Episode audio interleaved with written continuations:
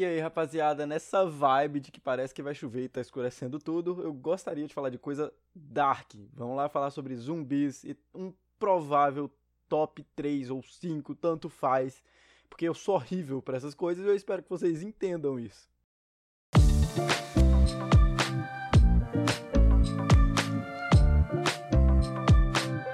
E aí, rapaziada, sejam bem-vindos a mais um Recast e dessa vez a gente vai falar sobre zumbis. Sim, zumbis, aqueles que voltam à vida depois de mortos, e não necessariamente precisa ser um humanoide. Existem em diversos jogos diferentes, existem dragões zumbis, existem cachorros zumbis e qualquer outra coisa que tem vida e pode voltar à morte. Mas existem diversas outras criaturas que fazem a mesma coisa e não necessariamente são zumbis. Os vampiros, por exemplo, existem muitas formas, é, muitos tipos, muitos jogos, muitas séries, muitas coisas diferentes que falam sobre vampiros, e os vampiros também são mortos-vivos. Mas enfim, começando o top, eu gostaria primeiro de falar sobre os zumbis de High School of the Dead, The Walking Dead e Minecraft.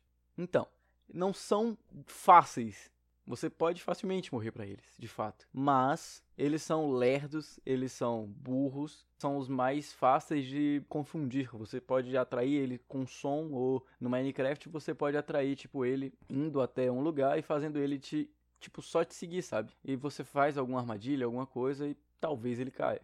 Mas enfim, eles são os primeiros porque eles não possuem nenhum tipo de atletismo, eles não correm, eles não são inteligentes, eles Tipo, no Minecraft eles têm a inteligência artificial, né? Óbvio, do jogo.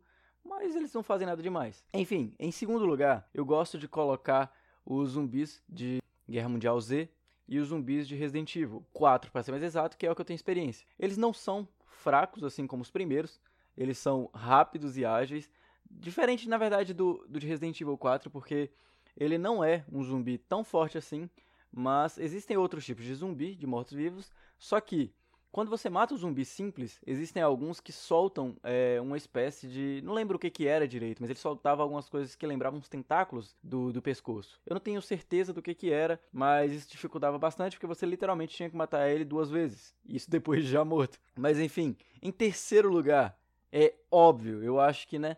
Eu posso não conhecer muito bem o outros tipos, mas existe o zumbi de Cabaneri of the Iron Fortress, é um anime esses zumbis, eles são zumbis de ferro, eles não são literalmente de ferro, mas eles criam uma casca, eles criam uma proteção e eles só morrem quando você destrói o coração deles. É uma coisa muito da hora e existem pessoas que são meio, meio cabaneri, eles, eles ganham força e tal.